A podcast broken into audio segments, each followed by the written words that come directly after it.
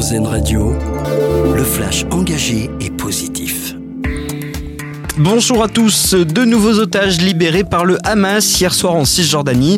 Dans un message publié sur X, anciennement Twitter, la Croix-Rouge internationale a annoncé avoir facilité la sortie des otages de la bande de Gaza. Je cite, notre rôle d'intermédiaire neutre rend ce travail possible et nous sommes prêts à faciliter toute sortie future. Nous espérons qu'ils seront bientôt de retour auprès de leurs proches.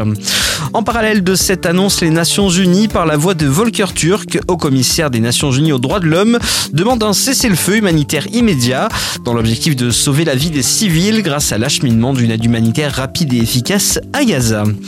C'est un outil qui risque de vous intriguer si vous prenez le métro à Paris ou sa banlieue dans les jours à venir. La RATP a disséminé de grosses valises grises. Elles servent à mesurer la pollution directement dans les rames de métro. Jusqu'à présent, ces mesures ne s'effectuaient que sur les quais. L'instrument de mesure utilisé a été validé par Air Paris, l'organisme qui surveille la qualité de l'air en Ile-de-France de moins en moins d'évasion fiscale vers les paradis fiscaux. C'est ce qui ressort de ce rapport de l'Observatoire fiscal européen. Les auteurs soulignent que partout dans le monde, l'évasion fiscale est en recul. Elle aurait été divisée par trois. Autre conclusion de ce rapport publié hier, d'après les données de l'Observatoire, un impôt de 2% sur les fortunes des milliardaires partout dans le monde pourrait rapporter 200 milliards de dollars chaque année. Une bonne nouvelle pour les fans de la série Plus belle la vie. Le tournage reprend aujourd'hui. Quelques séquences avaient déjà été tournées vendredi dans le quartier du Panier à Marseille. Mais le tournage de l'emblématique série reprend officiellement ce lundi. Une journée qui a notamment été marquée par l'hommage rendu à l'acteur Marwan Bereni, tragiquement disparu pendant l'été et qui interprétait Abdel dans la série populaire.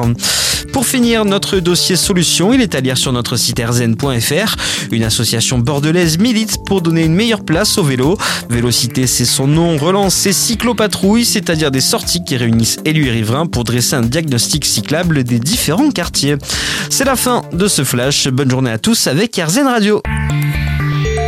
Une autre vision de l'actualité.